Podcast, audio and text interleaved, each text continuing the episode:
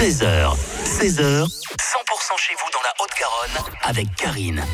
Et notre invité cet après-midi s'appelle Gaëtan. Bonjour. Bonjour Karine. Vous proposez Drag of the Dead, non pas ce week-end, non pas le week-end prochain, mais le week-end encore d'après, les 2 et 3 février au Grenier Théâtre. À 20h30, c'est bien ça, oui. À quoi on s'attend?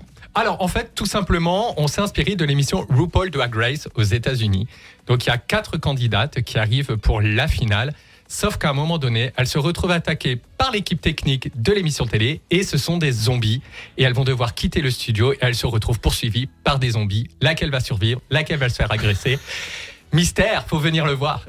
Vous êtes quatre sur scène, mais pas que Pas que, on a aussi une vingtaine de figurants qui jouent des civils, qui jouent des plein de choses, euh, j'ose pas trop en dire.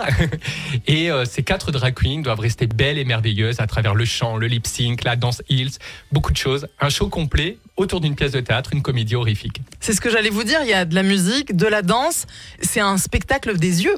Ah, complètement, parce qu'il y a vraiment une grosse équipe de préparation pour maquiller, coiffer, habiller, accessoiriser chacune de ces drag queens. Qu'est-ce qu'on peut dire de plus, Gaëtan? De venir nous voir, nous encourager, car c'est les deux premières représentations. Et on avait déjà eu un très bon retour lorsqu'on était passé sur la scène du bikini le 31 octobre. Et je pense qu'il va y avoir beaucoup de surprises, surtout sur l'état émotionnel, familial, psychologique de ces personnages. Le Grenier Théâtre vous accueille, c'est euh, une volonté de leur part. Il y a aussi euh, un petit coup de pouce de la mairie de Toulouse. Tout à fait. Nous sommes euh, en collaboration, en partenariat avec la Maison de la Citoyenneté de la Rainerie, avec qui on a des futurs projets. On en reparlera plus tard. Et on a eu la chance de pouvoir accéder aux salles de répétition pour créer tout ça, parce que beaucoup de monde sur scène, donc un gros espace scénique à mettre en, en préparation. On parle aussi des LGBTQI+. LGBT, tout ça, oui. Et euh, on essaie de montrer que la différence, c'est la force pour tous vivre ensemble en évitant au maximum les étiquettes.